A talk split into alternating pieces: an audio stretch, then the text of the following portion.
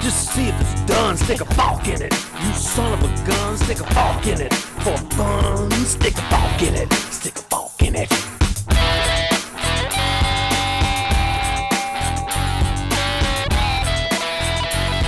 Hello, Forkers. Esto es Soft Fork It, el único podcast que es padrino un pingüino. Este es el episodio 155, Verde Rubí. Una vez yo estaba en una junta directiva camino a tus intestinos. Es tibio, es turbio, una cosa medio extraña con mucha clorofila. Ya no es una protesta, es una ocupación. Yo, estoy muy enfermo, así que voy a estar a, a mitad de máquina. Está bien. ¿Enfermo de qué? Ya, lo, ya te voy a contar, no sabemos. Me van a ayudar a determinar la causa. Oh, Tengo, tengo, no, tengo un stomach flu, una intoxicación. Ok, pero ya vamos a ver. Les voy a dar mi dieta de los últimos días y me van a decir cuáles creen ustedes que es el culpable. Ay, lo podemos un- unir a algo que me pasó hoy. Perfecto, me encanta este. te- eh, debería ser el tópico incluso. Lo ponemos en tópico. Lo podemos poner tópico. Pero no, primero hablemos del día de la trompeta, porque yo de verdad no Sí, tengo que- idea de qué es eso ni para dónde va. No sé, pero ya es candidato a título de una. Es que en inglés, en inglés, la fecha de hoy es tu, tu, tu, tu, tu. Ay, qué mal. Y además de eso, es perfecto porque es Tuesday. Es Tuesday. verdad. Yo pensaba que lo de la trompeta tenía que ver con Trump, de alguna manera. Yo también- y como ayer fue President's Day, pensé que tal vez. Y se inauguró su fabuloso servidor de Mastodon. Ah, sí. Mm. Y en otras noticias que tienen que ver con Trump, eh, resulta que, bueno, es lo que dice la, la noticia en as.com, tú sabes. Eh, pero Cristiano? Ronaldo. Sí, pero con una sola S. Ah, ok. Me interesa menos. Y Cristiano Ronaldo compró un departamento por 17 millones de dólares en algún momento en Trump Tower. Y dado los acontecimientos trágicos con el presidente, de cómo terminó todo, de, de la reelección, de no sé qué, eh, ahora perdió como 10 millones de dólares. eh, porque vendió el apartamento ese en muchísimo menos de lo que lo compró. Wow, pero lo pagó caro porque los, los real estate están subiendo en todas partes. Bueno, pero e- ese precisamente en la Trump Tower eh, bajó de precio muchísimo. Gracias al El de personaje. ofrezco a Cristiano Ronaldo este apartamento por solo 5 millones de dólares. Solo. Solo. Tiene, Bueno, tiene y altura también les quería para contar- no hundirse. Claro, por, por Miami. Pero es que eso no está en. Miami, o sí está en Miami. Ah, no, el Pero de Alfredo sí está en Miami. El de Alfredo, por eso digo, el de Alfredo tiene altura suficiente como para no hundirse. Sí, sí, sí. Sí. El Trump Tower también, al menos algunos pisos. Pero Nueva York también se va a hundir, no crean que solo Miami. Nueva York es una isla. Nueva York es una isla. Es cierto. Ajá. Bueno, les quería contar que la semana pasada ustedes estaban hablando de que Finder los estaba tratando mal porque estaba malfunctioning y que tenían que reiniciar, etcétera, etcétera. Y el día después de la grabación del podcast, yo tenía en el escritorio un par de screenshots y tomé un screenshot más que con esta aplicación Shutter que no- salió de aquí. La, dijimos la acá. la pusiste tú. Jaime. Claro. Exacto. Yo la bajé, me encantó. Y, y ahora es mi aplicación go-to para, para los screenshots. Eh, pero yo tomaba screenshots con, eh, con Shutter y no los podía grabar al escritorio. Y me iba al escritorio y las- los screenshots que tenía ahí no los podía borrar. Y en realidad no era que no podía grabar los, los archivos, sino que lo grababa, hacía el archivo, pero cuando le daba doble clic eh, daba error al abrirlo. Y no tenía el thumbnail de la imagen. Entonces. Intenté hacer el, el kill de Finder y tal y no me funcionó. Reinicié y ahí volvió a funcionar todo. No sé qué fue, pero me pasó con el Finder y lo relacioné con lo que dijeron ustedes. Cantidad de mierda. extraños que tiene la, la M1. No es M1, La, la verdad que la tuya no es M1. exacto. Era Avi Tebanian el que lo hacía las cosas bien. ¿Cómo? Era Avi Tebanian el que hacía las cosas bien. Lo bueno que tiene macOS se le debe a Avi Tebanian. Ok. El resto es una porquería. Muy bien. Por cierto, Alfredo, tu Pero- nuevo setup no, Ajá. no tiene el rango vocal de poder moverte a donde te dé la gana. Claro. Giras un poquito y se pierde todo el audio. Es dinámico. Puedo subirle el gain y alejarme. Ok, súbele un poquito. Yo recomendaría Es que le verdad subas. que Alfredo está grabando con otro micrófono. ¿Me escuchas mejor ahora? Sí, un poquito mejor. Sí, sí. Ok. Está bien, trataré de no moverme mucho, pero no prometo nada. Ok. Ok. ¿Qué tal el nuevo micrófono? Eh, bueno, no es nuevo, es viejísimo el micrófono, es el micrófono más viejo que tengo, de hecho. Ok.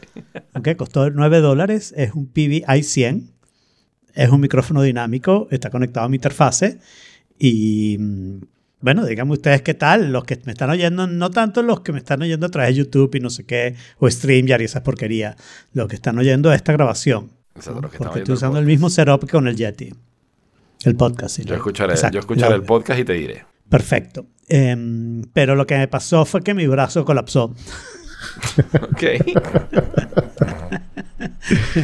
O sea, yo tenía el Yeti en un el Yeti X que le pertenece a la marca Blue, en un brazo que también le pertenecía a la marca Blue, con el que yo había estado bastante descontento. No sé si se acuerda porque eso lo hablamos en algún momento, que mi brazo en algún momento yo tuve como invitados al podcast y entonces yo bajaba el brazo a la mesa del comedor, lo volví a subir y no sé qué, no sé qué. Y en algún momento la parte que rotaba el brazo se trancó, se frició y no va a tocar. Probablemente un problema de relineras. Eso es un Mm, teaser. Esas cosas pasan. teaser. Exacto, sí. Foreshadowing. Este, eh, pero el otro día me encuentro como si el micrófono se hubiera deprimido. O sea, todo el micrófono apoyado en el escritorio. Así. no. y entonces digo, bueno, ¿sabes? Lo haber golpeado algo así. Lo, o sea, golpeado la mesa o algo. Lo vuelvo a subir vuelvo a subir. Entonces pensé que era... la- las bisagras tienen como unos tornillos que uno los aprieta para decidir qué tanta fuerza tiene que tener. Eh, estaban tan apretados como se podía y eran ambas bisagras, tanto la que está directamente en la mesa como la del bracito así de, de no sé qué. Y entonces pedí sugerencias en The Forking Place, llamando a Office Soluciones, y la solución que me dieron fue cambia esa vaina. Claro. Y pensándolo decidí, no quiero comprar otro brazo que lo vuelva a pasar esto en cinco años, ¿ok? Eh, puedo usar uno de mis stand de micrófonos que uso para cantar, y si voy a usar uno de esos stand, ¿por qué no usar el micrófono que uso para cantar? Y después de que esta prueba haya salido exitosa, vendo el Yeti X por los 20 dólares que me van a dar, porque todo el mundo sabe que el Yeti X es una mierda, gracias a nosotros. Entonces, debemos haber dicho después de venderlo, no antes. Sí. Y bueno, entonces decidí esta prueba, consulté con mi ingeniero de sonido que me recomendó que me comprara un micrófono de 170 dólares. Le dije, no. Y entonces estoy haciendo esta prueba. Muy bien. Eh, lo la recomendación de este micrófono es que yo lo usaba para cantar porque con COVID no quería compartir el, el micrófono con otra persona. Me parecía un poco bueno. Y mi profesor usa Shure SM58, ¿no? que son los micrófonos típicos para cantar. Sí. Y este es un clon de ese. Y mi profe lo aceptó tranquilamente. O sea, me pidió que lo probáramos antes de que fuera un ensayo, pero en cuanto lo probamos me dijo, úsalo cuando quieras. Nice. Pues en bueno, realidad se escucha bien por StreamYard. Sí. Eh, te estoy escuchando. A Y ver, eh, yo escucho mejor a escucha Jaime que a ti. similar. No, escucho ¿Sí? mejor a Jaime que a ti, por ejemplo. Siempre. Y haciendo la. No, pero ah, eh, guardando las diferencias en lo que a vos se refiere. Pero a Jaime lo escucho como, como con más cuerpo. Y a ti te escucho mucho Pero- más flat. Está bien. Sí, Pero yo soy más efectivamente. flat. Sobre todo en la parte del pelo. o sea, Pero de- flat. Muy bien. Cuéntanos de- de- del el Book of Luz, Luz Popat. ¿Por qué? Eh, yo dije eso sí medio rápido en el, cuando hablamos de- del Book Boba Fett, que no debía haber usado a Boba Fett como personaje, ¿no? Ujú. Y se me quedó como esa idea y decidí reescribir. Y tuve que reescribir muy poco y yo creo, y les pregunto su opinión, que la serie mejora enormemente con este pequeño cambio. A ver. Eh, que, o sea, porque una de las cosas que me molesta es que Boba Fett en las películas de Star Wars era un tipo súper misterioso y súper eficiente. O sea, les Correcto. costó una bola matarlo. Tuvieron que meterlo en el monstruo ese del desierto que dijera a la gente durante miles de años. Que no entiendo cómo la mantiene viva, pero bueno, eso es cosa de los monstruos del desierto de Tatooine, que no soy especialista en esa biología. Eh, y, y nadie derrotó a, a, a Boba Fett, que inclusive no, no le tenía mucho miedo ni a Darth Vader. ¿Ok? Ujú. Que hay que verle el queso a esa tostada, ¿no? Entonces, este, y me molestó mucho que hubiera sobrevivido ese monstruo, no sé qué, porque si él lo podía sobrevivir, entonces Luke también. Entonces, para que hicieron todo ese peo. Pero bueno, entonces pensando sobre todas estas cosas, lo que No, decidí pero es, él ¿qué tal? el monstruo por el. por la.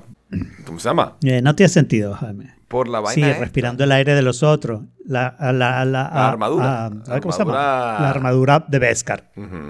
De Beskar. Y la armadura tiene mucho que ver en esto, pero esa historia no es buena. De la historia que es sobrevivió no es buena. Sí. no, pero no es una buena historia porque nadie sobrevivía a eso. Entonces él sí. Bueno, entonces Luke también lo iba a poder. O sea, no, no sé. Esto, ese monstruo tenía que ser insobrevivible. Ok. Y entonces lo que digo es, no, Boba Fett se murió, el monstruo lo digirió a pesar de la armadura, el ácido lo fue comiendo poquito a poquito y el monstruo obtuvo los nutrientes que deseaba, pero al final la armadura no. Y la armadura al monstruo en su garganta le empezó a molestar y decidió escupirla. Entonces escupe la armadura, Boba Fett está muerto, escupe la armadura y un tipo se la encuentra. ¿Ok? Se encuentra la armadura, repara lo que puede, no sé qué. Te vamos a decir que el tipo era un ladrón, pero técnico, ¿no? Un medio hacker ahí, ¿no? y empieza a usar la armadura con incompetencia, ¿ok? Porque no es Boba Fett, ¿ok? Y, en- y entonces toda la incompetencia de la serie está justificada, pero con unos golpes de suerte logra salvar a Fennec, que al final es la que hace todo en The Book of Boba Fett. O sea que estoy cuadrando esa parte súper bien. Y nadie sabe que no es Boba Fett, ¿ok? Porque Boba Fett no se quitaba la armadura. Este sí, pero Boba Fett no se quitaba mucho la armadura. ¿Cuánta gente había visto Boba Fett? Y puede decir, no, ese no es Boba Fett y no sé qué, no sé qué. Entonces nadie sabe que no es Boba Fett. ¿ok? Es un incompetente. Con suerte, después lo capturan, de alguna manera lo capturan los, los Sandman, ¿no? ¿Ok? Pero Y los Sandman sí lo enseñan a pelear un poquito. Pero tú sabes quién se robó la armadura, ¿no? ¿What? Ah, la armadura. La armadura se la robó el sheriff. Ajá. Porque los, sí, porque los Sandman lo encuentran inmediatamente. La armadura se la robó el sheriff. Pero yo estoy diciendo no. Haz más bien que la armadura es lo único que queda y los Sandman no están ahí. Este tipo la encuentra, es quien la repara, quien la usa, bla, bla, bla, bla, bla. ¿Ok? Y después, en otro rollo, lo capturan los, los, los tipos estos. ¿Ok? Y ahí es que él aprende a pelear y aprende a ser eh, buen gobernante y bondadoso. Y por eso quiere ser gobernante de, Ok. del pueblo. No está mal. Me parece o sea, una mejor historia. eh, sí, Me o sea, pero, pero Es básicamente es porque, porque para ti se arruina el personaje de Boba Fett con, con ese Sí. cambio, ¿no? Totalmente. Bueno, eh, con la, con la serie. Y también arruinaron a Grogu, que yo no lo hubiera arruinado. Lo que yo hubiera hecho, último cambio, ya, y termino con mi cambio de script. Lo que yo hubiera hecho es que no, Grogu elige ser Jedi, como debe ser, ¿ok? Eh, la, la cosa de Mithril, la, camisa de Mithril se la guarda Luke para dársela más tarde, cuando sea Jedi de verdad. Y la que va a ayudar a, a Boba Fett y al Mandalorian es, ahora se fue el nombre, Ahsoka. ¿cómo se llama? La, la Jedi que no Ahsoka. Exacto. Solo me tengo que acordar de Celia Cruz para acordarme ese nombre. Ok. Nada que hacer. Ahsoka. ¡Ahsoka! Ok. Esa es mi historia de el Book of Boba Fett, de Luz Bobat. Y ha mejorado mucho la historia, creo. Está muy bien. Está muy bien. Este, yo por mi lado, eh, lo- yo, les había- yo les estaba contando que, que se me habían, que habían aparecido ruineritas o rueditas de metal, Rueditas. ¿no? Exacto, esferitas de metal rodando. por Peloticas todo de metal. de-. Y entonces, eh, el otro día, pues, ah, eso estaba afectando la movilidad del- de la silla. Y el otro día quería rodar la silla hacia Nos lo adelante imaginamos. y no podía, y no podía, y no podía. Decido, decido mirar hacia abajo a ver qué está pasando. Y la rueda, pero estaba inclinada como, como 45 grados, ¿no? Y yo decía, man, voy a reventar la Ok. rueda. O sea, es hora de cambiar la rueda. Otra vez, ¿no? Entonces pedí ruedas nuevas, ruedas de patines nuevas, otra vez de patines. ¿Ok? ¿Qué? Y eh, nada, llegaron y las cambié. Resulta que las otras cuatro, la- la- las sillas tienen cinco ruedas. Eh, las otras cuatro estaban bien, las vi, las vi en general bastante bien. Había una sola que estaba, que estaba definitivamente, o sea, que se había doblado la parte de las rolineras, que sabes que le faltaban un montón y demás. Eh, y te digo, o sea, pero ahora, yo no sé si estas ruedas son aún mejores o qué, porque las ruedas originales, las, las ruedas de patines que había comprado originalmente, siempre le costaba cambiar de dirección un poco. A estas no les cuesta nada cambiar de dirección y esto es como pasar de Intel a M1, man. O sea, pero súper smooth, uh, súper fácil. Ahora, no sé, que las sillas sean rápidas, no creo que sea una recomendación para las sillas. ¿no? Las sillas no deben ser muy rápidas. pero, Los patines pero sí. es lo Es mucho peor que sean rápidas. No, pero es que como que te pasas. Te te pasas de donde quieres estar. Entonces tienes que estar es como frenando. Pero es que no es lo rápido, es no- lo suave. o sea, no es intuitivo. Tú, tú, tú- tú a- aprendes a, a conocer. ¿Pero en qué sentido las M1 son suaves? O sea, en, en el sentido de que nada, nada tarda cargando, nada es como cortado. Eso es rápido. Es- eso no es rápido, eso es smooth. No suave, sino smooth, es la palabra que quiero decir. ¿No? Every- en las M1 todo Mm. No es smooth. sé. Es- No sé si lo comparto, pero veremos. yo estoy feliz con mis sillas, con mis ruedas nuevas y, y súper contento. O sea, la verdad es que ruedas de patines para sillas, altamente recomendado. Yo estoy por Muy bien. cambiar ya las ruedas de la mía. Ya mi silla va a tener dos años. Y sí estoy notando que le cuesta un poquito rodar. Pero estas son de las ruedas que trae como originales que ¿Y siempre vas a comprar ruedas de patines? No he visto, no he averiguado. Aquí me imagino que también debe haber. Y yo les puedo hacer una consulta. Ajá. Yo debería cambiar las ruedas de mi silla. Tiene como cinco años y no he pensado en cambiárselas. Todavía parece funcionar bien. Mientras rueden bien, todo Porque bien. ustedes rompen las ruedas de sus sillas. Bueno, yo, nosotros, o sea, Jaime estoy seguro que pesa mucho más que tú. Yo también debo pesar más que tú. Y eso afecta, pues. Claro. Se me recuerda una vez que yo estaba en una junta directiva, ¿ok? Todavía otras dos personas que no habían llegado, ¿ok? Y otra persona, una mujer en la junta directiva pregunta, ¿y los gordos no han llegado? Y yo, yes, yes, no, no han llegado, yes. Este, ¿qué te iba a decir? Yo originalmente, o sea, yo cambié la silla de patines porque quería probarla. O sea, no fue porque necesitara cambiar la- las ruedas de mi silla. Pero, eh, o sea, luego de año y unos meses, año y medio, un poquito menos, una de estas ruedas se dañó, pues se le dañó la rolinera. ¿no? Las otras cuatro, de hecho, las guardé porque están bien. Entonces, si, si llego a sufrir de alguna, pues puedo cambiarla por una de las que ya tengo aquí de backup. Pero son exactamente a la misma altura, porque si no va a haber un problema ahí. Yo creo que son la misma altura, no, o sea, se veían más o menos iguales, pero no, no son la misma marca porque, curiosamente, la marca de silla que yo a haber comprado debe haber sido una cosa medio extraña. Porque, te lo juro, o sea, yo había comprado una silla de marca Intei. Cuando yo compré esa, esa, esa silla, ah, Intei era lo que dominaba Amazon. En Amazon habían todos los tipos, todos los modelos, todas las bromas. Yo tenía su página web, todo chévere. Vendían las ruedas, compré las ruedas Intei. Yo, ah, decía, bueno, esta gente es muy seria. Man, trata de buscar Intei en Amazon España ahorita, no existe. Trata de buscar Intei en la web, no existe. No hay trace, no hay evidencia de que esa empresa existió jamás, ni hizo sillas. Eso, eso debe ser, Esas son las mismas eso debe ser una de esas historias. Claro. Claro, pero eso son esas historias que un tipo dice, oye, conseguí unas sillas en China y venden con ruedas de patineta, esto le va a encantar a la gente, Marking Tay, y el tipo compró publicidad, hizo propaganda y no sé qué, no sé qué, y todo el mundo, probablemente incluyendo Amazon, dijo, ah, pero nosotros podemos hacer eso con la misma fábrica de la Claro. silla, ¿ok? Y lo empezaron a hacer ellos hasta que Tay dijo, oye, yo ganaba Ya, yo no puedo 50% competir. con mis primeras sillas, estoy en 3%, ya me rindo. Exacto. Pero, Exacto. pero lo que me sorprende es que por lo menos me que, quedara, que quedara algo histórico. O sea, por ejemplo, algo, lo mismo pasó con Aoki. Eh, eh, Aoki era uno de los grandes competidores de Anker. O sea, si no era Anker, era Aoki. Y Aoki tiene... Pero todavía está, ¿no? Aoki ¿O no? de- resulta que, ah, o sea, no, sé- no sé exactamente cuál es la historia. Si es que estaba vendiendo unos productos con una garantía que no era, o si es que Amazon le copió los productos y los bichos se recharon. Pero se salieron de Amazon y prácticamente, o sea, no están vendiendo. Tú buscas Aoki en Amazon y no existe. Tienes que meterte en la página de ellos para comprar los productos. Pero existen, o sea, todavía está ahí y tal. Yo, yo compré una batería Aoki que me la compro en Europa es una ladilla porque solo tienen sitio en Alemania y en Italia. Y tuve que pedir la batería desde Italia para que me llegara la batería que quería porque ya no lo estaban vendiendo aquí.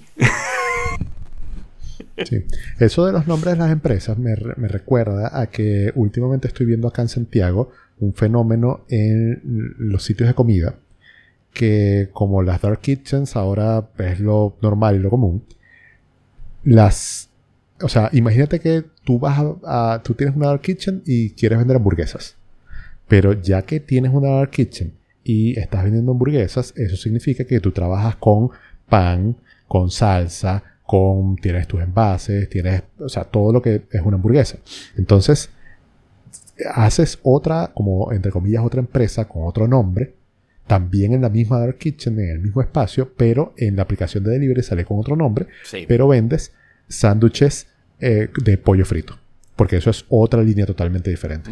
O vendes eh, burritos. O sea, tú trabajas con todas las proteínas y eh, tienes como que diferentes canales, pero desde el mismo sitio. Y eso hace que los nombres sean casi que desechables. Desechables, total. Sí, son, son, marcas, marcas desechables hasta cierto punto. Fugaces, claro. Entonces, bueno, algo del, por el estilo puede haber pasado con, esta gente que ahora no se llaman Intei, pero que sean exactamente las mismas. Sí, de repente empezaron a aparecer otras que se llaman M-Favor, que yo, se ven igualitas a las Intei.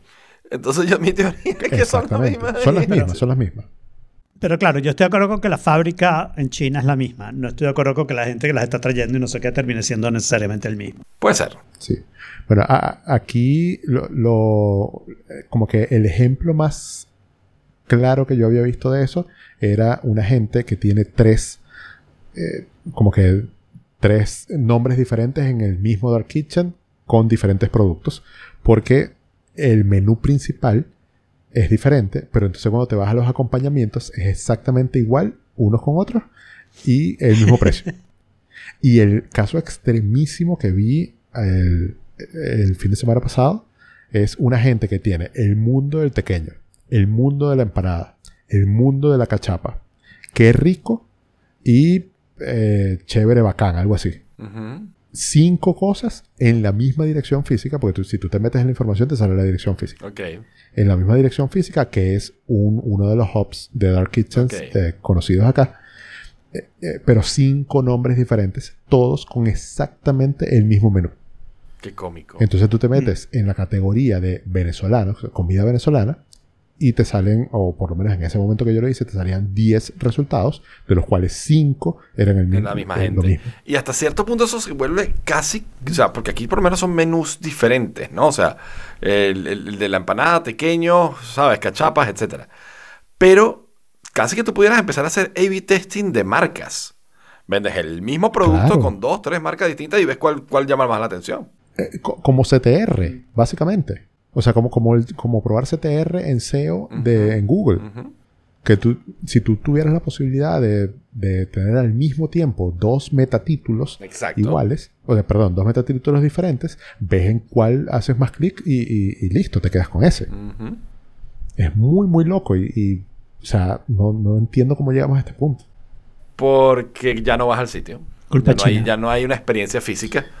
Entonces, si la experiencia de delivery, ¿no te acuerdas? Yo, hace tiempo, eso esto lo hablamos hace como más de un año, que yo pedí una vez pollo frito, un, sitio se llamaba así como American, American Chicken o algo así, y venía con la bolsa y, servilletas de Tony Roma. Y, era, y, la, ubicación del local era donde estaba el Tony Romas aquí. Y era así como que, bueno, o sea, esto es Tony Romas haciendo un experimento de vamos a hacer otra cosa, otro restaurante o otro. Claro, y eso funciona mucho conmigo, por ejemplo, porque ya tú ves que... Eh, ah, yo no he contado esto aquí. Eh, yo hice un top 10 de hamburguesas. Al final lo hice en Yo de Gusto. De hamburgueserías de Santiago, pues. Y me di a la tarea de buscar todas y cada una de las hamburgueserías que yo he probado acá. Wow. Eh, entre, entre correos electrónicos, entre fotos en el carrete, entre la memoria, entre preguntarle a la gente, e ir acordándome poco a poco, pensando en esto mucho, muchas veces. Em, hice una lista de todas las que he probado y hasta ahora van 147, solamente en Santiago. ¡My God! 147 distintos, sin contar la cantidad de veces. O sea, te has comido 147 hamburguesas eh, desde que estás en Santiago, mínimo. Sí, 7 años. Sí, no, por supuesto, es que hay, hay unas que se, se han repetido en la cantidad de veces. O sea, estas son visitas únicas, vamos a decirlo así. Exacto, visitas únicas. Entonces, 147 e hice mi selección de 10 y ¿Cómo escoges 10 a mí 147? me gusta probar ¿Cómo te acuerdas de las 147? No, es que, es que yo tengo muy buena memoria para eso porque me gusta mucho. Okay.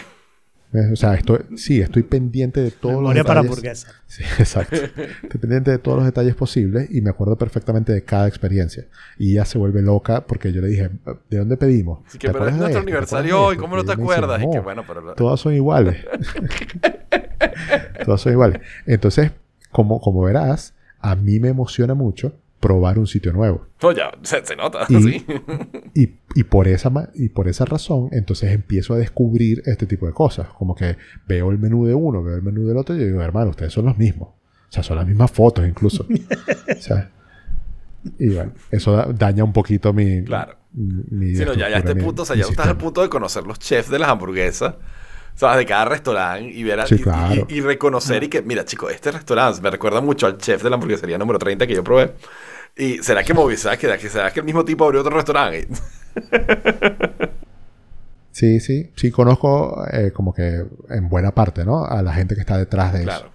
Y cuando hacen algún otro restaurante, yo sé quiénes son, etcétera. O sea, estoy muy pendiente de esas cosas. en, en la escena restaurante de Santiago. Sí. Burgers, Burgers Store. Sí.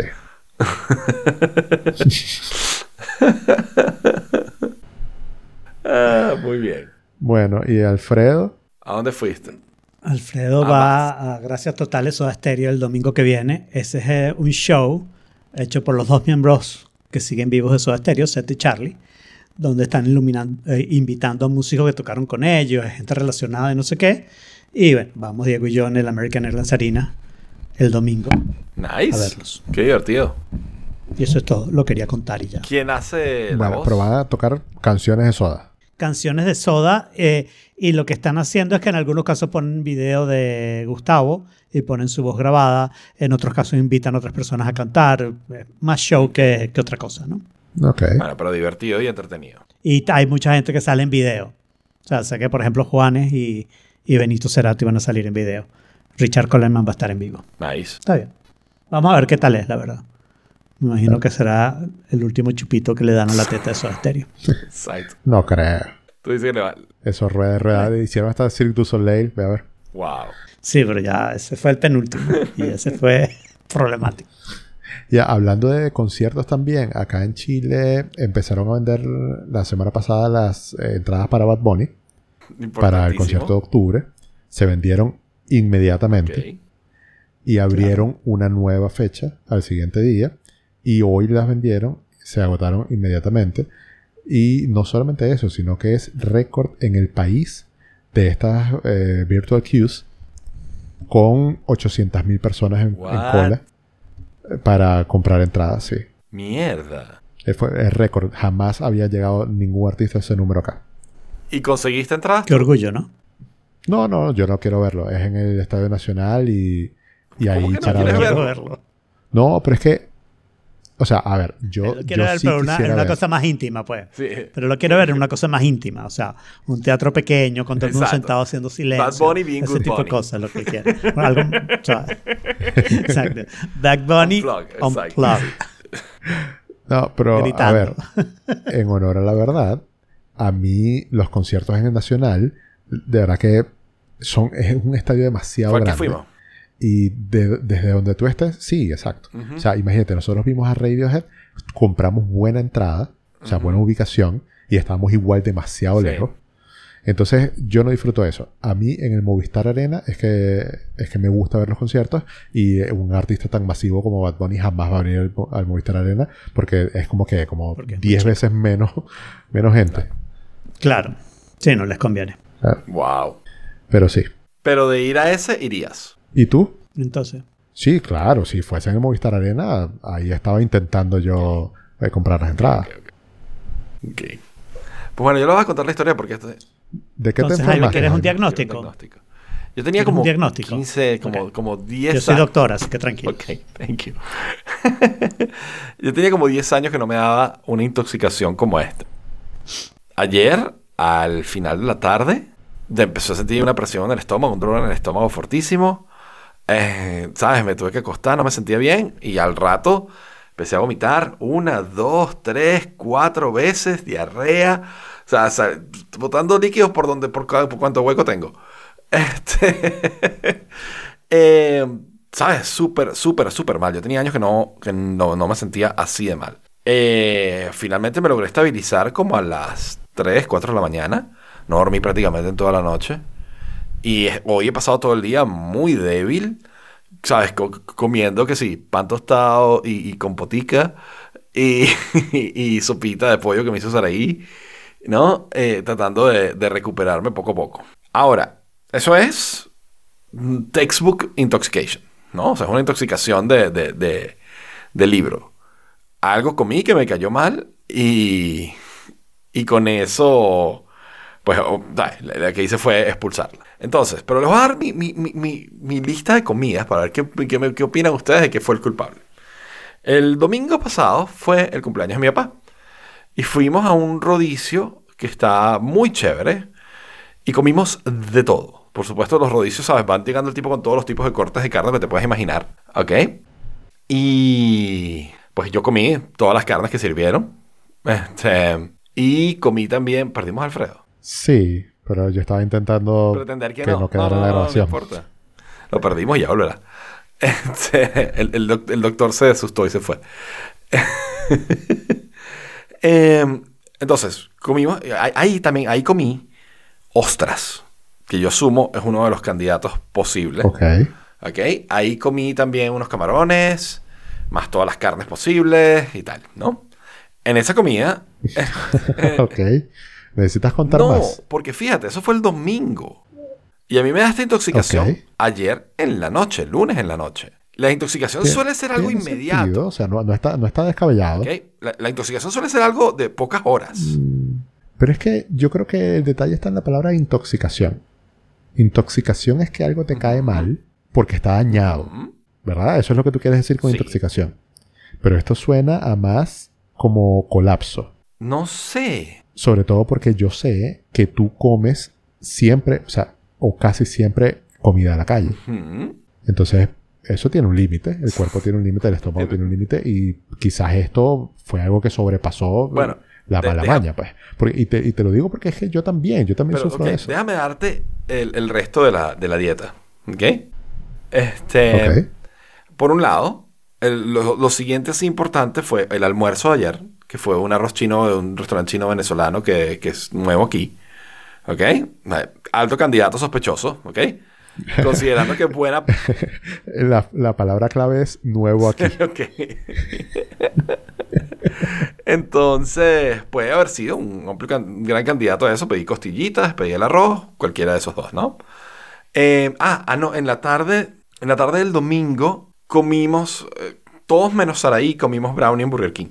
¿Ok? Un brownie con helado. Ok. Eh, como te digo, el almuerzo de ayer lunes fue el arroz chino, Saraí también comió.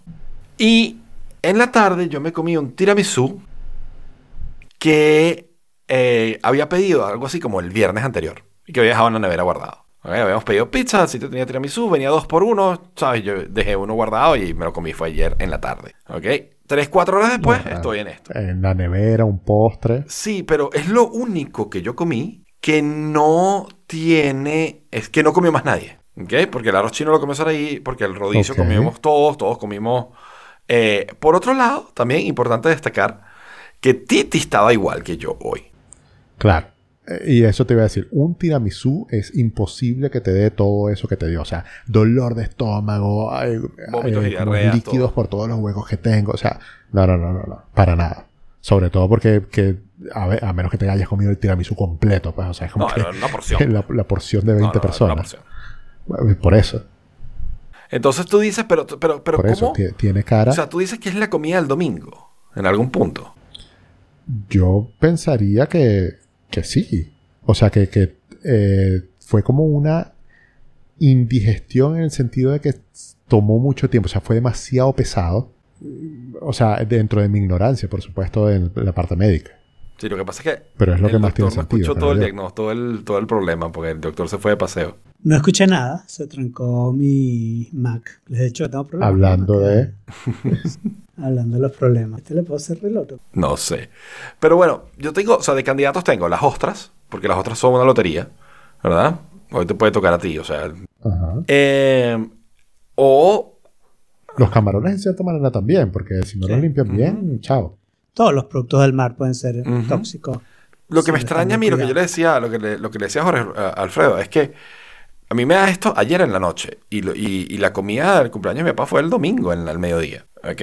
Ayer fue el lunes, o sea, casi un día después. Bueno, O sea, entre 20. entre 24 y 36 horas. Sí, tú, tarda- tú tardas en digerir entre 24 y 48 horas.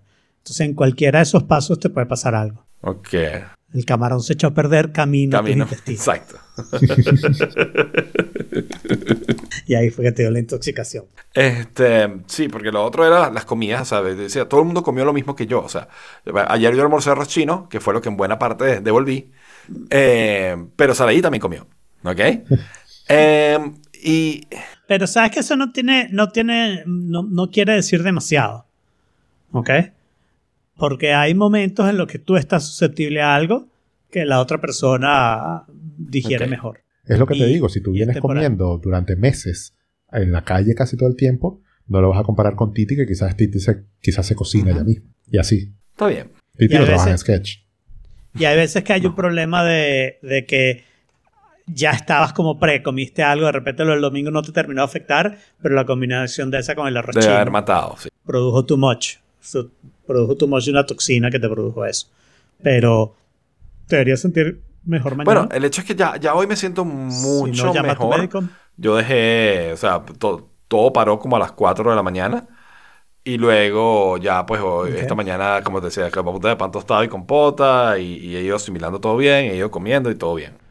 Bueno, si quieren escuchar otra historia de algo parecido, eh, yo hoy es la vez que me ha pasado esto que recuerdo desde que tengo memoria. O sea, yo no, no recuerdo que me haya pasado esto antes, quizás hace mucho tiempo, ajá, y, y que uno se le olvida. Pero hoy fui al baño y color verde. Verde. ¿What? Así, verde, verde. Pero habías comido Verde. espinaca. No. Pero ayer comí sushi en Oh la my noche God. que tenía como... No, no, pero ya va, que tenía como una cebolla, como de topping, ¿no? Tenía como una cebolla como súper, súper, súper, como cocinada, casi tostada. Cebolla tostada. Y me suena a que eso Pero como, pudo no, haber sido. verde. Pero Ia también comió lo O sea, mismo. ¿de dónde salió el Y color? no le pasó. No sé. Pero verde, no sé, El- turquesa. Mierda. El turquesa es azul. O sea, No, bueno, pero... bueno, no sé, quizás, o sea, soy malo para los colores, malo pero eh, rubí, quizás, rubí, ¿Rubí? quise decir. El rubí es rojo. Malísimo para los colores eres. No, no, perdón, perdón. em, Oh my God. Esmeralda. rubí Esmeralda. Ay, Esmeralda. ¿cómo, cómo se llama? Es- Esmeralda, ese, ese. No, la- no la princesa de Disney, sino Esmeralda. la piedra preciosa para. Exacto. No, no, no, pero, pero- pero por favor, a partir de ahora, verde rubí, ¿ok? No lo Verde rubí. nunca. No, sí. Verde rubí es muy importante. el verde rubí o tu verde turquesa son dos colores que No, combinan me muy suena, bien. tienes que haber comido algo Bueno, pero el punto, no tengo ni dolor tienes que haber ni comido nada algo por el con mucha estilo. O sea, es clorofila. como que solamente ese síntoma. Tienes que haber comido algo con mucha clorofila. O sea, unos escan... Eh, Era salmón, eh, alga. Pero El si comiste no burda de alga. Pero el, el problema aquí es la cantidad que tienes que comer para transformar ese color, ¿no? Y debería ser algo de fibra que no se. que no se. que no se digiere, ¿ok? Claro. De ese color para que se. se convierte, todo se tinte en ese color. Ah, oh, bueno, no, no sé hasta qué punto, pero yo le echo un poquito a la salsa de soya. O sea, yo De echo wasabi. soya un pocito y No, agarro pero el wasabi wasabi. no te pinta el, no te pinta le- el pomo de verde, no. No, no, no, no. no. Bueno, sí, sí, estoy sí. hablando de cosas No, porque posiblemente por ejemplo, o sea, comí. pues. hay cosas donde se nota mucho, pero, o sea, donde evidentemente esas, eh, te cambia el color de, de la orina o te cambia el color de la Claro, la remolacha, cambia el color completamente, ejemplo. exacto. Este, eh, Claro. Los, ¿Ustedes los lo dicen? espárragos afectan el olor profundamente, de- ¿no? Y Claro. exacto, o sea, Saraí dice que es que ella come mucho wasabi, ella le echa mucho wasabi a la, a la soya, nivel, ¿sabes? Termina y que... Y yo, pero ¿por qué le echas tanta? Es que me gusta. Y es como, Ajá, exacto. ¿por qué eres así? Es que, claro, es bueno. Y no caga verde, claro. No, y no caga verde, exactamente. pues sí, entonces me huele a mí que tienes que haber comido algo con mucha, Claro. Con mucha clorofila, o, ¿sabes? Que, que- que- que te haya... Y que no hayas digerido mucho, o sea, que sea difícil... Bueno, pero sin consecuencias Exacto, no, más que allá sea que difícil eso. de digerir también es muy probable, o sea, que, que no lo hayas digerido bien, que tenga mucha fibra. O sea, comiste grama en algún por ejemplo, comer grama probablemente haga... No, no, no. Pero, pero sí, es- es- No. no. sé, no sé exactamente. Eh, ¿Vieron el episodio de Euforia esta semana? Sí, y te iba a decir que Sí, no, La mitad. no veo por qué hablar de eso Ok. esta semana. Se Exacto, dice la claramente mitad, porque falta una parte Estoy la sorprendido porque en mi, en mi, en mi grupo favorito de, de Telegram, que no, lamentablemente no es el de ustedes ni es de Forking Place, Este, mi grupo favorito de Telegram. Gracias por el ánimo. Cosas que no hay que Gracias decir. por el ánimo que Yo le das a nosotros. el- el, de nosotros oyentes. tres somos los- hablamos una vez cada 15 días. Cuando algo sale mal. Por ejemplo, yo creo que el primer mensaje que tenemos desde hace como una semana es Alfredo diciendo reiniciando. ¿No? Ese fue de hoy. Por eso, pero ante- antes de eso tenía 21 de febrero, o sea, no, bueno, no, sí, habíamos hablado, habíamos hablado Sí, recientemente. no, pero- habíamos hablado. Casi todos los martes hablamos algo. Y de For- y de- Porque casi y de todos los martes al que sale y mal. Forking Play es muy divertido y tiene muchas cosas, pero a veces se pone muy técnico peleón. Este, mi grupo feliz, eh, la familia Spotify. Ah, En la familia Spotify está, está Gillo, está, Li- está Elisa, o Eliza, como le decimos ahora. Eliza. Eliza. y, y, y está otro par de amigos también, ¿no? Y, pero Elisa y, y, y, y Gillo, que son los que están viendo Euforia, no les gustó el episodio. Y yo como que, ¿cómo no les va a gustar A mí en eso? cambio, a mí en cambio es el primer episodio que puedo decir que me gustó. Definitivamente Lexi es uno de mis personajes favoritos. Claro, pero además me pareció que el episodio tuvo imaginación y Totalmente, una me parece estructura bastante buena. O sea, hay- es la primera vez que veo lo que yo creo que tú te referiste desde el primer momento, Ujú. de la parte como, vamos a decirlo de alguna manera, televisión atrevida, televisión que no parece a otras televisiones, pues. Ese tipo de cosas, porque sí me pareció que todos los cortes y todas las cosas, como que la, la cosa que no sabías que estaba que es pasando historia y cuando- que no, cuando como y te cambian los personajes. O sea, hay momentos donde Sí, casi sí, sí. es la eh. actriz y, te, y te la mueven en el espejo y ya no es la actriz, es la hermana.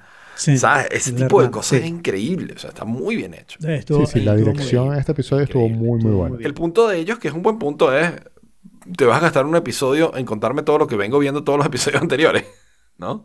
No, pero es que ese, ese, no, pero el punto del episodio no es ese. El punto del episodio es el impacto de Lexi como narradora opuesta a la narradora unreliable que tenemos en. Rue, ¿no? Ujú. Lexi ahora te está contando las cosas como pasaron desde el punto de vista de alguien que es bastante normal, súper inteligente, creativa, y además te lo está poniendo en el esquema de esta es una obra de teatro, ¿no? Está haciendo una obra de teatro sobre los hechos que pasaron. Y entonces eso te da como una nueva verificación de que esas cosas sí pasaron. Y pasaron más o menos como Lexi Pero, las pero contó, las con alguna teatrales exageración teatral, de- pero, pero o no sea, mucho más La allá que escena de. Nate Sí. en el gimnasio es buenísima. No, no, to- toda. La obra de lo, lo único que a mí no me gustó es que yo quiero que me saquen la obra de teatro y yo ver la obra de teatro completa. Totalmente, O sea, totalmente. Ver la que porque nos enseñaron como pedazos intercalados Me- con otros. me Yo quiero ver toda este la obra de teatro, me pero imagino encantó. que no existe. Me parece uno de los más A interesantes a nivel de, de dirección, cinematográficamente, a nivel de, de historia pas- no pasa mucho, pero, pero lo que pasa o, o- o la- No, hay desarrollo de carácter. Y además de eso, Hay o sea, desarrollo de carácter digamos, importante. Esto no es- nada más vimos la mitad del episodio. Esto es un episodio Claro. de dos horas, ¿no? Sí. Me imagino que es finales, ¿no? ¿O no? Euforia la obra. La idea del millón de dólares. Euforia. Exacto. Y ya la Está muy bien, me gustó muchísimo este episodio. Quería, necesitaba comentarlo. Sí, fue chévere. Lo siguiente que les tengo aquí es una cosa que me pareció muy curiosa. Yo he escuchado muchas veces todos estos gurús místicos ridículos que, ¿sabes? Que, que vienen con, con teorías que no tienen ni pies ni cabeza. ¿Ok? Eh, y te dicen cosas como, eh, no sé, o sea, que- que- del equivalente a, ¿cómo se llama lo de lo la disolución, lo que disuelves en el agua? Eh, la... Cuando dices... ¿Sal? No, vale, la... la- Hay muchas cosas La, la- técnica, la técnica metafísica esta de disolver cosas en el agua que no sirve para nada. No sé de qué estás hablando. Homeopatía. Yo no sé nada de Homeopatía. metafísica. ¿Por qué Homeopatía. no hablas del ejemplo que se refiere a este ya artículo? voy, ya que voy. I got shit to Ya, say. estoy O sea, haciendo que- el preámbulo, vale. Sí. Pero muy largo. No tenemos tiempo. Bueno, este... Así como, lo, como las cosas de estas homeopatía que no tienen ni pies ni cabeza, este, mu- muchos de esta gente mística que hace este tipo de cosas, dice que la música está mal, mal tuneada, ¿no? Porque está tuneada hoy en día a 440 Tuneada. Hz y que anteriormente, Entonada. mal entonada, exacto. Afinada. Mal afinada, Afinada, en realidad. exacto. Mal afinada. Sí. Y que la, digamos, la A, ¿no? La, mm, eh, la, la nota A debería estar... La. La. La. ¿Sí? En español se llama La. la nota la. Ok. Sí. Entonces yo pensé que era La. sorry. Trust Ok. I, I trust you. No, dos es. C. Entonces, 2 es C. O sea que A es la. O sea que, que- Do, que en inglés sí. el orden de las notas es la. ¿Qué es B? ¿Re? Es, no, es C, D, E, F, G, A, B. Ah. Eso es do, re, mi, fa, sol, la, si, do. Pero en realidad el orden de las notas no existe. Claro. Lo que yo te estoy diciendo, C, D, E, F, G, A, B, es la escala de do. Ok. que claro se que empieza do, piano pues. porque la puedes Claro. tocar solo con teclas y, y que se la puedes tocar solo con letras blancas, con teclas Claro. blancas. Es la única escala que puedes tocar solo con teclas blancas. Pero do es el mayor relativo, relative major, no sé cómo se dice en español, de A menor. Ok. ¿ok? Entonces hay una relación entre cuál es el primero, no importa. igual. El primero es el, la- el key que tú le pones a la Exacto. canción, pero eso no es lo que estamos No, hablando. pero entonces. La exacto, es la nota La, la nota la está. Tal hoy vez. en día se utiliza. eh, eh, eh, Ah. es- exacto, es cuar- 440 hercios en vez de 432 hercios. ¿Ok? Y lo que dicen todos estos místicos es que si 432 hercios calma más la mente y desestresa y, y- y ayuda a, la, a, a- que respires con más tranquilidad y a la digestión. Y capaz yo debería estar escuchando música a 432 hercios para no sentirme como me siento hoy. ¿Ok? sí, sí, sí, total. Eh, sí, eso te iba a decir. Exacto, problema y Tiene solución. problema y solución en este episodio. Lo curioso es que esto es un estudio que sugiere que eso es más o menos cierto, ¿no? Este dice que hay un pequeño, No. de, ¿sabes? un pequeño, una pequeña disminución de la media de la, de la, de la presión arterial, tanto sistólica como diastólica. ¿Ok? Este, que hay también el- una pequeña disminución en el, en el heart rate, ¿ok? Y en, la, y en la frecuencia de respiración. O sea que en teoría estás más relajado. ¿no? Si, si escuchas la música a 432 Hz en vez de 440 Hz. Me quedé sorprendidísimo. Ok, no te sorprendas. El estudio es una mierda y del mismo abstracto se puede deducir que el estudio es una mierda. Cuando lo leí, yo pensé que esto iba a ser uno de estos ejemplos de cómo el método científico no es suficiente, ¿no? Que necesitabas los argumentos y no sé qué. Y yo iba a poder decir eso, que siempre me gusta decirlo, ¿no? Eh, lo que importa en la ciencia no es el método científico, sino es el argumento que ata el experimento a la teoría. Y que iba a poder decir la famosa frase de Feynman, que lo importante es no engañarte a ti mismo y recuerda que tú eres la persona más fácil de engañar. Ok. ¿ok? Pero en realidad, no, este experimento simplemente es una mierda y voy a pasar, voy a decir nada más tres cosas, porque con esas tres cosas creo que completo todo. Primero, la teoría. La teoría no es que cambies la a 432 Hz. ¿Ok? La teoría es que hay una serie de frecuencias que son buenas y calman al ser humano y hay una serie de frecuencias que no. Ok. ¿ok? Si tú solo cambias la a 432 Hz y mantienes el, el clave bien temperado, como decía em, em, ¿ah? Bach, Johann Sebastian Bach. Always mantienes las mismas distancias entre las notas, mantienes la, mantienes em, la misma distancia entre las notas, las posiciones relativas, la música no cambia demasiado y tú no notas si es 440 Hz. Tú no. Rick Viaro no nota si es 432 Hz o es 440 Hz. Porque decir que entonamos en 440 Hz parece indicar que somos unas máquinas, ¿no? Y no, nadie es perfecto. Inclusive si usas un entonador electrónico, vas a estar alrededor de 440, pero no exactamente. Y durante la historia se ha usado de 421 a 470 en la época de la inflación de la, ¿De la música? de la entonación, ¿no? De la, de la entonación, de la afinación. Hubo una inflación de la... de- eso fue una época en que la gente quería que las orquestas sonaran más duras y una manera de hacer que la orquesta sonara más duro es eh, subir, a- eh, tocar más alto, porque si ustedes escuchan dos notas al mismo volumen, una baja y una alta, les puedo hacer una demostración con la guitarra si quieren, la nota alta la van a oír mejor hasta que eres un viejo y ya no estás oyendo las notas altas. Entonces, eso va a cambiar por la nota media. Pero la baja siempre va a ser la que se oye más pasito, ¿no? Por eso reproducir las notas bajas necesitas un- una corneta más grande para hacer un subwoofer y no sé qué. Pero en realidad, la música 432 Hz es un seudónimo, pero la teoría conspirativa total es para decir que Bach también es culpable de esto, que tú tienes que regresar a Pitágoras, no solo entonar la A a 432 Hz, sin usar las entonaciones de Pitágoras, que cambia absolutamente todas las notas con el problema de que la octava no queda exactamente en el mismo Uh, punto. O sea, la octava no es una octava, es un poquito menos. Es un problema, ha sido un problema de la música durante toda la historia, hasta que Bach dijo, hagamos esto, cambiemos un poquito la proporción de las notas y creó lo que es la música Occidental, ¿no? Hay, hay otras músicas con, con, otras que entonaciones que, nos cuesta mucho 12 notas en vez de- escribir. Eh, escribir, eh, son, bueno, nosotros tenemos 12 notas, tiene muchas más de 12 notas, tú puedes tener cualquier cosa en el medio con tal de que la puedes distinguir, ¿no?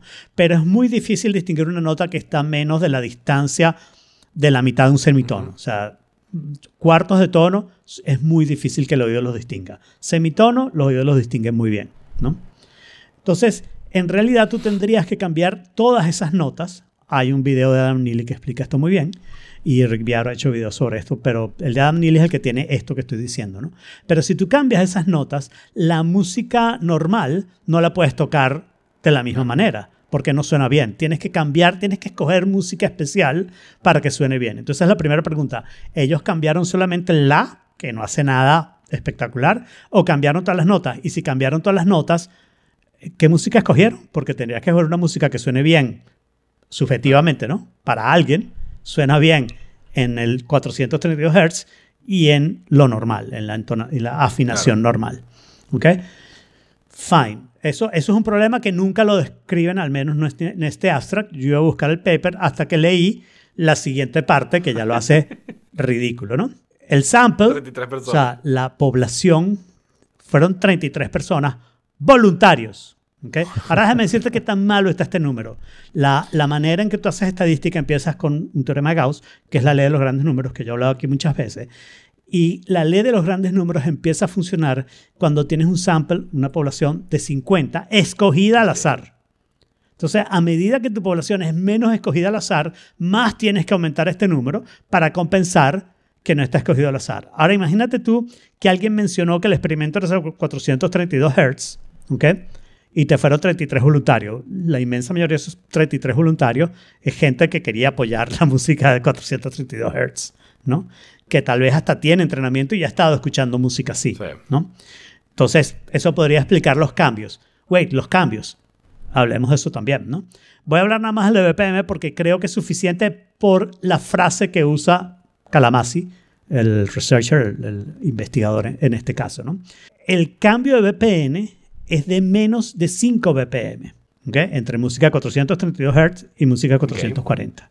4.7 algo, ¿ok?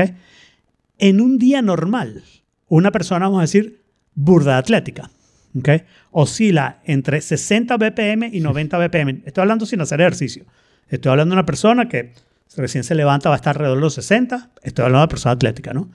Y tú sabes, cuando baja una escalera o camina algo, de repente sube 80 y pico, 90 tal vez. De la cuestión, esta mañana eh, el, el, watch vuelto loco diciéndome, estás en 120 BPM, estás en 120 BPM, estás en 120, 120 BPM. Claro, pues estaba recuperándome de lo que, de lo que venía, ¿no? De lo que, había pasado en la noche. 120 BPM, no, pero en 120 BPM no es grave.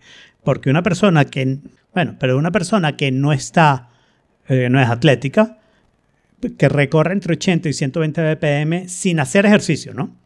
es perfectamente normal. O sea, una persona no atlética muy probablemente estar entre 80 y 120 y llegar a 150, 160 va a ser problemático cuando hace ejercicio, ¿no? Mientras que una persona muy atlética eh, está entre 60, 120, entre 60 y 90 y probablemente llega a 120, 140 cuando está haciendo como un gran esfuerzo y es capaz de llegar a 180 y 200 y después bajar muy rápidamente, que es lo que conviene. Pero entonces, oye, si en un día normal las diferencias son como de 30%, que hace una diferencia que es de menos del 7%, ¿ok? Respecto a la persona atlética, para hablar del, del, mejor. Es nada, eso puede ser simplemente que el 432, el estudio 432 lo hicieron el segundo día y la gente estaba un poco más calmada porque ya conocía la habitación, ya sabía que lo que iba a hacer era escuchar música. Es verdad, casi cualquier cosa te puede producir una variación tan baja. Pero el tipo dice que esa variación es significativa. Y aquí es donde se me cayó toda mi esperanza de poder decir, oye, que el tipo se engañó a sí mismo. No, este tipo es un mentiroso que tiene un interés en probar la teoría de los 432 MHz. Y entonces cualquier resultado iba a decir que, uff, este resultado es fabulosamente representativo. Y no lo es. Eh, el otro estudio que hizo este mismo tipo tiene los mismos errores, ¿ok? es una cosa sobre el sueño, creo, excepto que tiene solo 12 en la muestra dos espécimes en la muestra. Realmente, realmente, esto es un cuento de lo malo que son los estudios de medicina, ¿ok? que generalmente terminan diciendo 33% de los casos eh, se curaron de la enfermedad, el 33% de los casos se eh, no se curaron de la enfermedad y la tercera Bueno, rata se escapó. que- no sé, Alfredo, yo te siento que estás muy Así que- confundido y estás tardando mucho. Esto ha sido un speech demasiado largo. Un speech demasiado largo, lo que implica que no tienes claras las ideas. Sí, fue largo. No, lo que, lo que implica es. Ah, bueno, que no lo ok. preparé. Este es uno de mis ya famosos Sketchplanations. Este, que, que siempre me gusta traer, pero este me pareció interesante, ¿no? Y es que, bueno, básicamente la- el, el- el punto que quieren demostrar es que si quieres que hable solo 10 minutos, dame dos semanas. Si quieres que hable media hora, dame una semana. Y si quieres que hable largo y tendido, pues ya, estoy listo, ¿no? Y, y- y lo que me sorprende, lo que me, lo que me preocupa de esa frase es que este podcast es ese, es ese punto final, ¿no? O sea, que estamos hablando durante horas ilimitadas porque Sí, no nos hemos claro. preparado para además- decir nada. Pero además lo hacemos a propósito porque nos damos cero Exacto. oportunidad de prepararnos. O sea, es que ¿qué, tanto más tarde lo podemos escribir para que lo pa- ¿Leíste el artículo? ¿Cómo lo haber leído? Si lo pusiste tres segundos antes. Entonces, Pero es que eso tiene sentido claro, porque es resumir mucho más difícil ideas y resumir. saber qué es lo importante y condensar. Y ser Claro. conciso es mucho hacer más difícil que divagar. Mucho más, mucho más complicado, ¿no? Entonces, eh, toma, digamos, es- eso es un proceso como de pulitura, ¿no? De todas las ideas que tiene. Sí, depende, sin embargo, depende un poco del tópico, ¿no? Porque la complejidad del tópico hace que esos números aumenten. Hay cosas que en 10 minutos no tienes ningún chance de explicarlo, aunque te tomes un año preparándolo. Necesitas más tiempo, ¿no? Y entonces esas cosas de repente una hora necesita dos semanas o cuatro semanas o, o más, ¿no? Eh, pero, pero en general esto es totalmente cierto. Mientras más corto es, más Tienes que saber lo que hay que decir, tienes que más tienes que conocer el público, más te va a costar preparar. preparar y condensar esas ideas de tal manera que para poder poner lo más corto posible, bueno, un tiempo corto, toma tiempo. Sí. Y tienes que ser valiente a decir, y esto no lo voy a Claro. decir. Y voy a escoger entre esto, esto y esto, no decir esto y- para poder decir las otras dos cosas un poco más. Efectivamente. Me pareció que estaba bueno y además de eso me recordó mucho este podcast donde hablamos durante horas infinitas porque nunca estamos preparados para nada. Muy bien. Y el siguiente es una de esas cosas que le van a gustar a Jorge. Es un regalo para Jorge.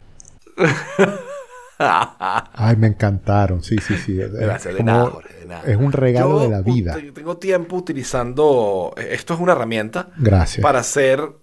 Como conseguir los colores intermedios entre dos colores. Esa es como la principal utilidad de la herramienta. Yo tengo tiempo utilizando una que te hacía shades y tint. O sea, tú escoges un color y te da hacia blanco todos los pasos intermedios y hacia negro todos los pasos intermedios. Pero esta es- se llama hue.tools. Pueden entrar y visitar los hue.tools. Te hace eso con cualquiera, cualquier, cualquier cantidad de colores que tú quieras. Pueden ser dos, tres, cuatro, todos los que tú consideres. Puedes cambiar la cantidad de pasos que hay en el medio. Además de eso, puedes tener información sobre un color, o sea, tenerlo en todos los formatos posibles. Puedes ver cuáles son los color complementario. Puedes obtener, ¿sabes? Paletas de colores en base a análogos, a monocromáticos, triad, tetrad. Este, puedes hacer, puedes encontrar como el promedio de dos colores. Le das dos colores y te dice cuál está en el medio de los dos. Y además, en con qué tipo de blending mode puede funcionar. Y puedes tomar un color y aplicarle ciertas modificaciones, como ponerle más, más del color, como ponerlo más oscuro, o ponerlo más brillante, o desaturarlo, o saturarlo. Y es una serie de herramientas poderosísimas para manejar color que primero, debería tener todo, todo software de diseño. O sea, ¿cómo es que esto no lo tienen todos los software de diseño? No lo sé. Pero además de eso que se convirtió de un día para, o sea, apenas la vi en, esta es mi herramienta de referencia cuando necesito trabajar con color. Sí, sí, sí. Es maravilloso. Te da los códigos. O sea, e- es, como... Y, y lo que más me sorprende, más allá de lo obvio que es la complejidad que debe tener esto detrás, ¿ok? Y que sea gratis, eh, es que cada color tiene un fucking nombre. Y yo ahorita no podía decir rubí ni esmeralda. Pues bueno, ya sabes que, ya sabes que puedes buscar ahí. O sea, busca rubí y a ver qué te sale y dice, ah, coño, es rojo, ese no. sí. Sí. Sí, pero gracias, gracias. Eh, bueno. Se convirtió en mi favorito de inmediato. En las, las pocas veces que yo necesito utilizar colores, pero, pero sí necesito. Y, y de hecho, a mí me encantaría que fuese una aplicación. Porque que sea una web implica Claro. que lo voy a tener que tener dentro del navegador. Y mi ventana del navegador tiene un cierto tamaño. y me fastidia tener que sacar la pestaña para hacerle resize porque para aprovechar el como que porque no, no quiero cambiar totalmente la pestaña para hacer eso y después volverme a otra para meter el código en WordPress, por ejemplo. Entonces es como que es, ese es el tipo de cosas que deberían ser en una aplicación. Eh, yo sé que hay eh, como trucos para hacer que, por ejemplo, Chrome te lance una ventana nueva como si fuera una aplicación sin la barra de arriba, o sea, es como que con un acceso directo, pero... Totalmente. De verdad, se, Totalmente. Yo por lo menos me voy a encargar si ya de, lo difícil está de hecho, llevar ¿no? esto a- a- al equipo de desarrollo y decirles, miren, ¿no quieren hacer algo así aquí en, en- en Sketch? No, no quieren. Porque creo que es súper, súper, súper útil. Claro. Hacer como un laboratorio de color de ese tipo. Sí, tiene sentido. Eh, bien. Sí. Y bueno, la, la otra enlace que está ahí es de un software que están en este momento terminando, si se quiere, lanzar un early access con ciertas funcionalidades y tienen como un roadmap para el resto del año de una aplicación que si es verdad lo que dice la landing page es impresionante. O sea, es como edición de fotografía y sacarle el jugo a, a- a las fotografías o la manipulación de las fotografías Sí, de una manera súper puede sencilla y mágica, básicamente. O sea, te ponen un ejemplo de que con un solo clic tú puedes eliminar, por ejemplo, las power lines, o sea, el cableado muchas de aplicaciones ¿sabes? los postes hacen eléctricos de electricidad. Hay muchas aplicaciones eh, hoy en día que hacen supuestamente con un solo clic. Y lo hacen bien, lo hacen bastante bien. pero Hay una de hecho para el iPhone que es buenísima, porque tú le das, ¿sabes? tomas la foto y vas con el dedo y borras. Está súper, súper buena. Pero esta además tiene una serie de algoritmos de inteligencia artificial que te permiten trabajar la iluminación de la foto de una manera que, que es bárbara, que cambia, que cambia muchísimo, ¿no? Y Y por eso es que hago la salvedad de que sí es verdad esto, porque todo esto que están prometiendo todavía no está desarrollado. Ellos eh, desarrollaron una primera versión que fue la que sacaron y eh, tienen como que programado lo que el resto del año en actualizaciones. Lo de la inteligencia artificial eso- viene eso más adelante. yo me bajé la versión pirata de esto. este, de Luminar Neo hace, hace un poquito. Pero no la he probado Ok. todavía. No, no, no me he sentado a jugar con ella. A Sarai Yo le va a también la tengo, esto. pero no la he probado. O sea, la Sarai le va a descargué. encantar esto. Porque, Descargué la 101. porque sobre todo Sí, lo, yo- lo, lo traje por eso. bokeh de fondo está increíble. Sí, porque sé que ella te- trabaja mucho esa Está- parte. Sí, no, tiene, tiene potencial esta aplicación. Este, de hecho, Luminar existía antes y era súper cool para edición de fotos. Pero esto es como un- una reimaginación completa de toda la aplicación. Pero esta es una versión nueva. Está súper, súper buena. Hay que tenerle el ojo Sí. puesto. Sí. Ahí está Alfredo haciendo bokeh sin necesidad de tener Luminar instalado. Pues bueno, Alfredo, cuéntanos por qué cripto ahora sí se, ahora sí se jodió. Coño, chamo. O sea, yo que le tenía tanta fe a cripto y viene David, conocido como DHH, y dice que él, que siempre había sido un gran crítico de todas las cosas de criptomonedas, cryptocurrencies, NFT no sé qué, viene a decir que ahora sí entiende sea- por qué las necesitamos. ¿ok? Y el artículo es Sí, Totalmente. borderline terrible. O sea, voy a vender todas mis criptomonedas y voy a empezar No, a, como. Jorge, No, a yo- decir yo al que contrario, o sea, yo es así como que, o sea, es horrible, obvio. Qué, qué admirable que alguien reconozca que estaba equivocado y cambie de opinión. Fine. Pero las razones por las que él dice que es que hace falta. Pero no si cambias, no si cambias de opinión estás equivocado y vuelves a estar Exacto. equivocado. Eso no sirve. Exactamente. Y o sea, las razones por las que él dice que, que ahora hace falta, si hace falta de usar cripto es por, por lo que viene pasando con el gobierno de Canadá, que se volvió loco Wilfrido y decidió imitar al, a- al gobierno venezolano y a todos los gobiernos dictatoriales del mundo. No, Yeah. Borderline.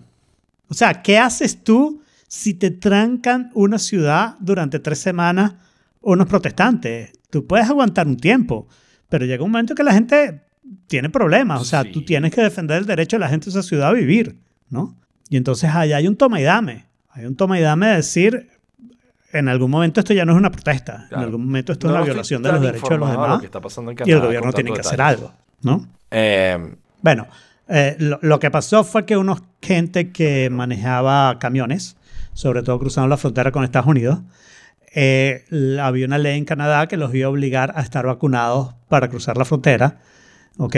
Porque los camioneros habían estado exceptos de esta ley para que la frontera pudiera funcionar y Canadá dijo, bueno, pero esto al final no nos conviene, tienen que estar vacunados y entonces esta gente se fue a la capital, Ottawa, donde na- nadie va nunca, por alguien quiere ir a Ottawa, y, y, este, y llenaron la ciudad de camiones.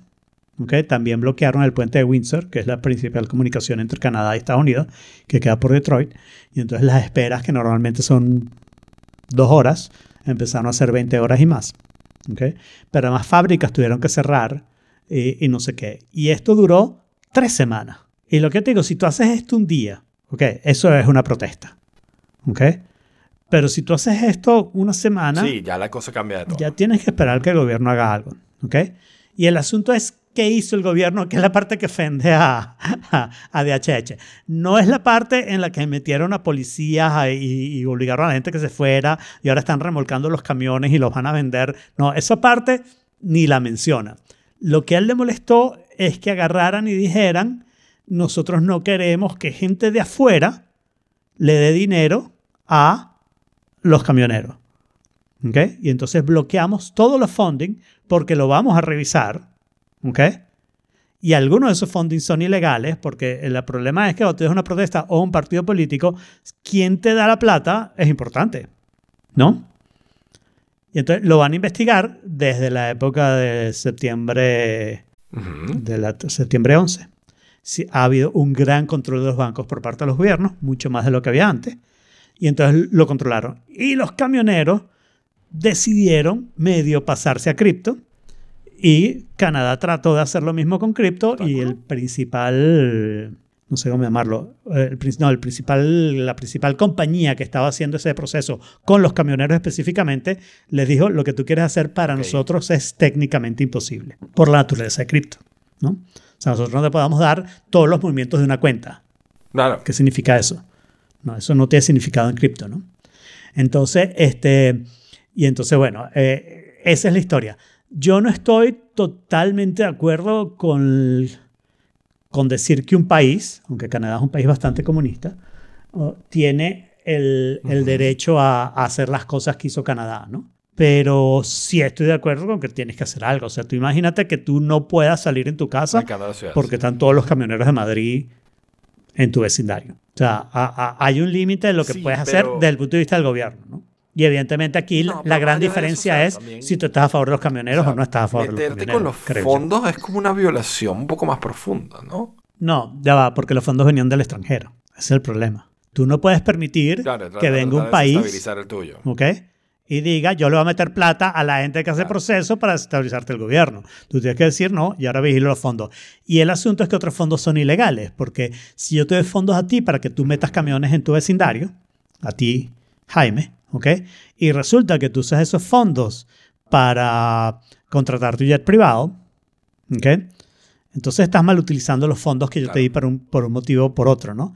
Y entonces resulta que el gobierno de Canadá, yo no estoy totalmente de acuerdo con eso. Lo que digo es que es tibio, es turbio, turbio, turbio.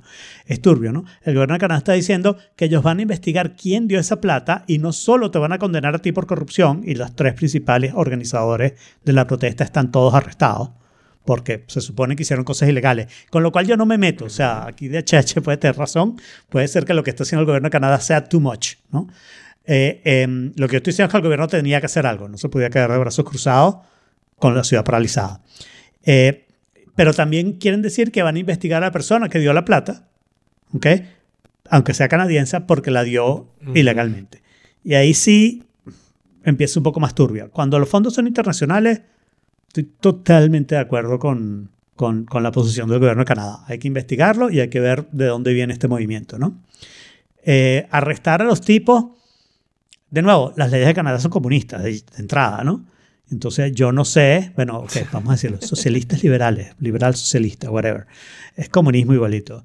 Eh, eh, yo no sé cuáles son las leyes y las leyes son las leyes. Ellos pidieron un poder de emergencia para poder liberar y, y eso hay que entenderlo, ¿no? Tres Claro. semanas ya no es una protesta, Sí, sí, es una ocupación. Entonces, tres semanas ya requiere. Y claro, si tú me dices a mí, bueno, ¿qué prefieres? O sea, estamos en el gabinete, Bueno, nosotros tres somos el gabinete de Canadá. Jorge, tú vas a tener que ser Trudeau, porque. Exacto, tú vas a tener que ser Trudeau, Jorge, porque ni Jaime y yo podemos. este, ajá. El, el, el, ver. eh, ¿qué prefieres? ¿Vamos a meter a los militares para sacar a los camiones a la fuerza y golpear gente y matarla y arrestar a todo el mundo? ¿O le cortamos el funding, prohibimos que la gente les lleve gasolina, porque es el medio del invierno y necesitas gasolina para prender el motor de tu carro, para tener calefacción, para sobrevivir?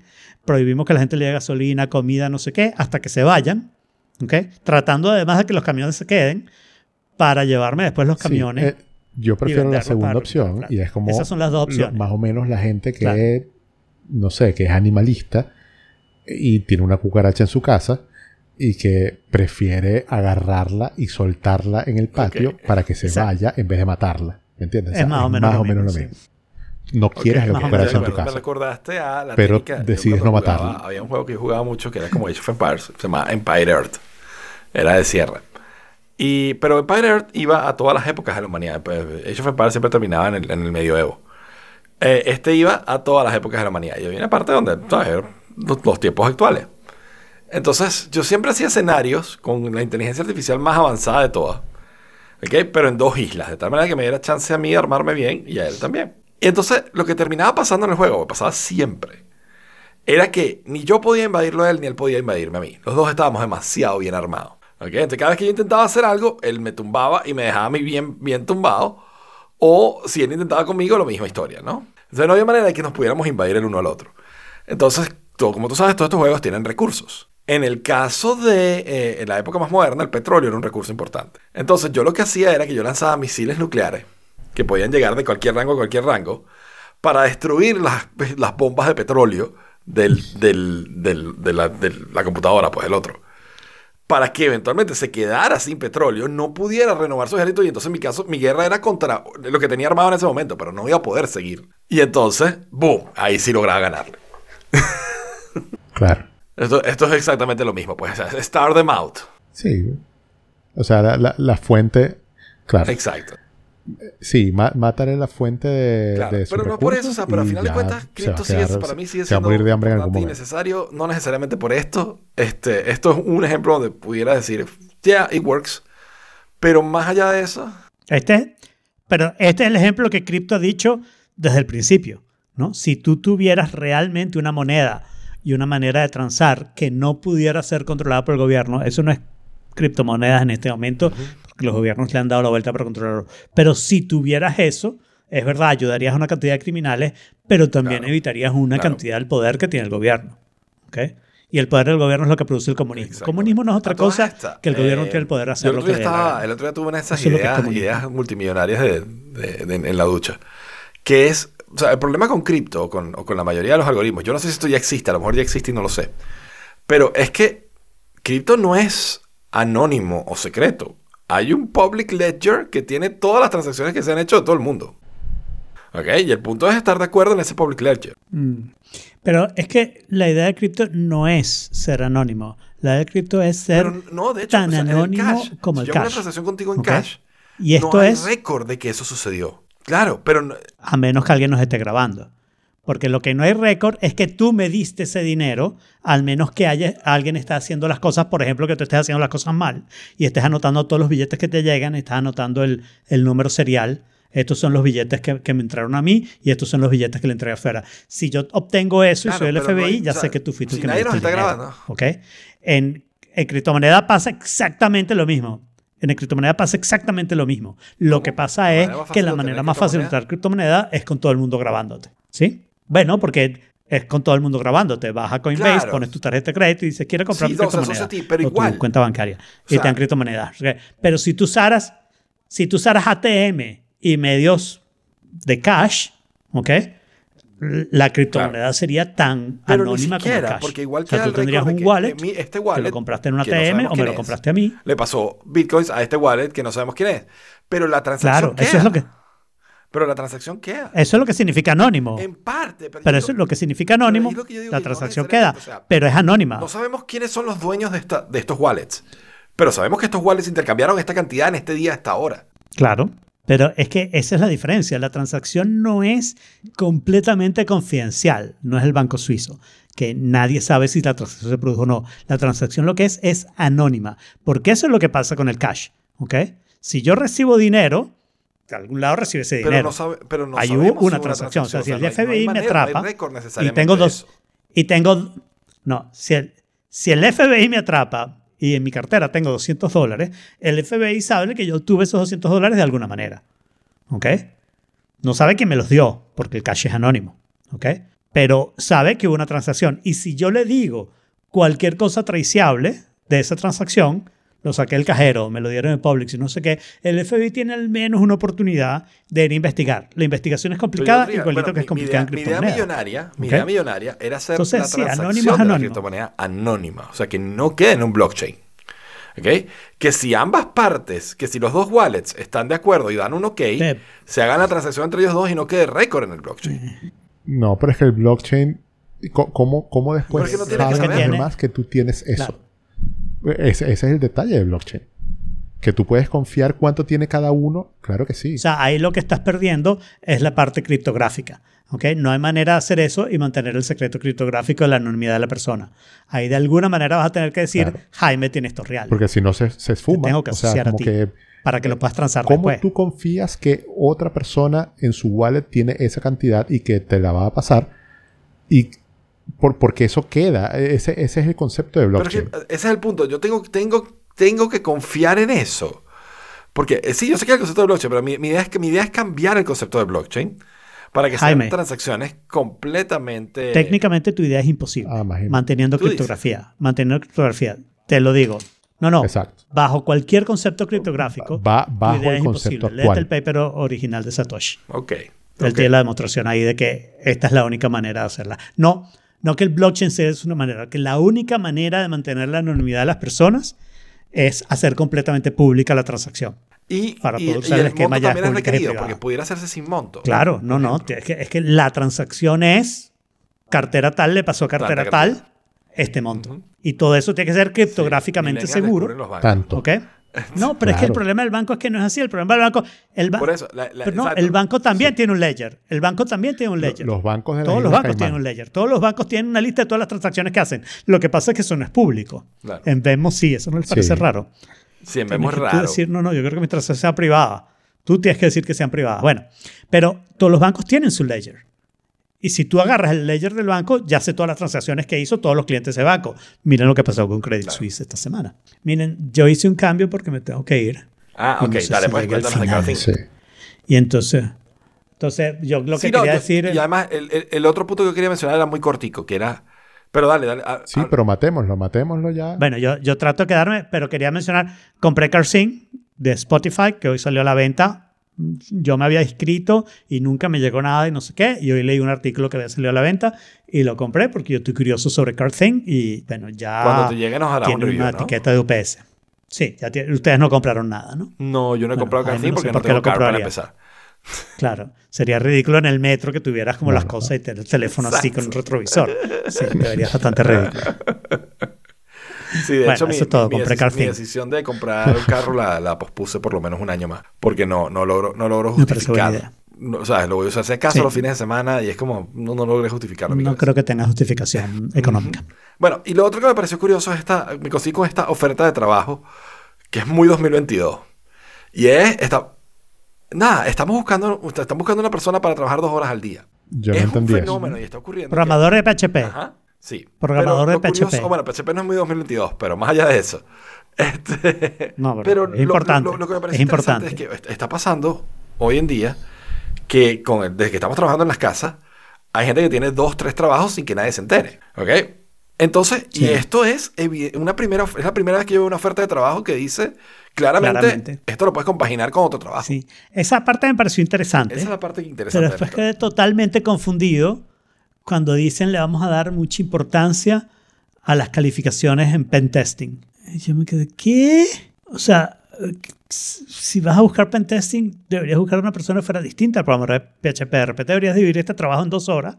Una hora para el programador de PHP y otra hora para un experto de seguridad que te haga el pentesting, ¿no? Pero bueno, más allá, más allá del particular de esta oferta, lo que me pareció curioso es que la primera oferta que veo que dice, esto es para que sea compatible con otro trabajo que tengas. Esto es un segundo trabajo. Esto es ¿sabes? Claro. Pero Jaime, eso es lo mismo que antes del 2022, al parecer, le decían part-time. Pero es part-time, es como cuatro horas, igual tenías que ir al sitio y puedes tener dos, tres trabajos part-time y volverte loco. No, no par- part-time virtual. Eh, Esto lo que está pasando es que este era el tipo de trabajo que tenía generalmente la clase económicamente oprimida. ¿Ok?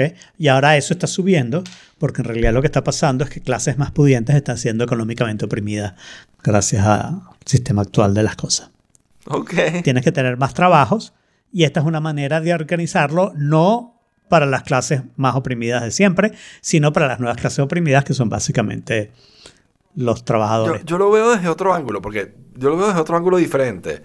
Porque más allá, o sea, tú lo, lo haces porque tienes el tiempo disponible, ¿verdad? No, al, fi- al final no estás trabajando las 40 horas en teoría que deberías estar. Y Mm. Deja, puedes utilizar deja que empiece a ver la competencia que no es por alguien que puede hacer un trabajo de 8 horas fijo, sino por trabajitos de 2 horas y no sé qué, empezar competencia, lo que va a pasar es que esas horas se van a hacer más baratas. Y cuando esas horas se van a hacer más baratas, vas a necesitar trabajar más horas para ganar lo mismo que ganabas en el trabajo de 8 horas y te vas a empezar a dar cuenta de el capitalismo. Puede ser, puede ser.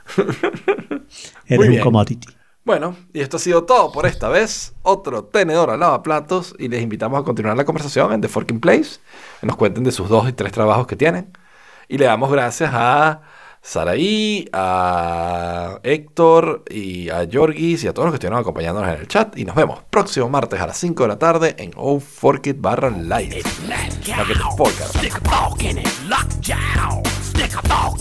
salmonella, stick a fork in it.